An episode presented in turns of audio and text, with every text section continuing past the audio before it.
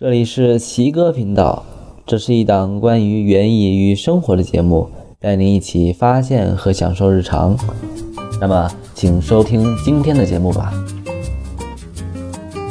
堆沤肥是指将含有植物生长所需养分的废弃材料，经过堆积、沤制及发酵而形成的一类有机肥。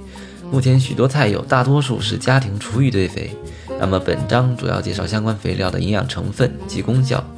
目前家庭堆肥常用原料有三大类，也因此有三种对应的堆肥肥料，分别是餐饮堆肥肥料、果蔬堆肥肥料及园林废弃物堆肥肥料。第一，餐饮堆肥肥料。餐厨垃圾堆肥肥料有机质，氮、磷含量高，重金属含量低，有毒有害成分少，是植物生长的良好肥料和土壤的理想改良剂。但由于垃圾分类不完善，堆肥过程没有统一标准，目前餐厨垃圾堆肥产品普遍存在四高一臭：含水率高、杂质含量高、盐分高、油脂含量高、有臭气这几个特点，品质有待改善。因此，平常家庭餐饮垃圾制肥前，以提前滤水、滤油后再堆肥为佳。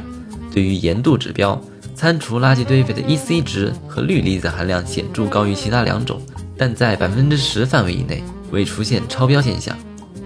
第二，果蔬堆肥肥料，果蔬堆肥原料也称绿色原料，能为土壤提供氮元素，如香蕉皮、胡萝卜皮、面包、烂水果、烂蔬菜、咖啡渣、米饭等。果蔬垃圾堆肥肥料对土壤全氮、全磷、有机质的增加作用优于餐厨垃圾堆肥，且总养分含量最高，动植物油含量最低，较适合用于生产有机肥料或绿化用有机机质，且纤维素属于较难降解的成分，建议将果蔬、贝类、下脚料等生餐厨垃圾以及米饭、面包等油盐含量低且糖分含量高、易分解的熟餐厨垃圾作为堆肥原材料。并且将木屑、菌糠、禽畜粪便等材料以调整含水量，增加腐熟度，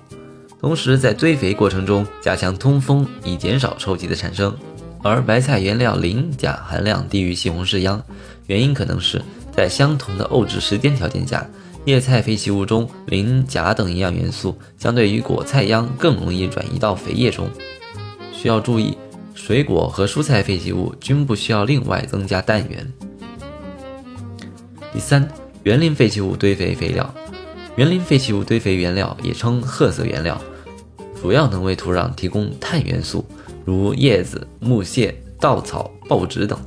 在堆肥过程中，园林废弃物堆肥原料如木屑、菌糠等材料，如若和餐饮垃圾混合，有利于调整含水量，增加腐熟度。总的来说，垃圾堆肥适用于土壤，能显著增加土壤有机质及全氮、全磷的含量。增加土壤持水能力，降低容重和 pH 值，对养分贫瘠、易呈碱性的城市土壤有良好的改善作用。垃圾堆肥氮磷比例比较高，适宜用于改良缺氮的土壤或与其他磷含量丰富的肥料产品混用。适用餐厨垃圾堆肥也显著提高了土壤的盐分含量，但在百分之十范围以内，未出现超标的现象。还需要注意，不是所有厨余垃圾都能用来堆肥。除了鸡蛋壳可以作为钙源加入到堆肥中外，乳制品、肉类和鸡蛋制品等动物制品都不能用于堆肥，因为它们会招来虫子，甚至可能会传播疾病。当然，塑料、金属制品也是不可以用于堆肥的。堆肥必须同时提供氮源和碳源这两种原料，而且需要用一段时间来实验，以确定这两种原料的合适比例。那么这期节目就到这里。如果关于本期节目有什么疑问和想法，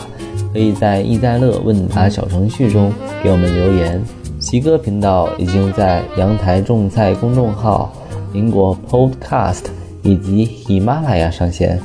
欢迎大家选择自己喜欢的方式来收听。我是奇哥，我们下期见，拜拜。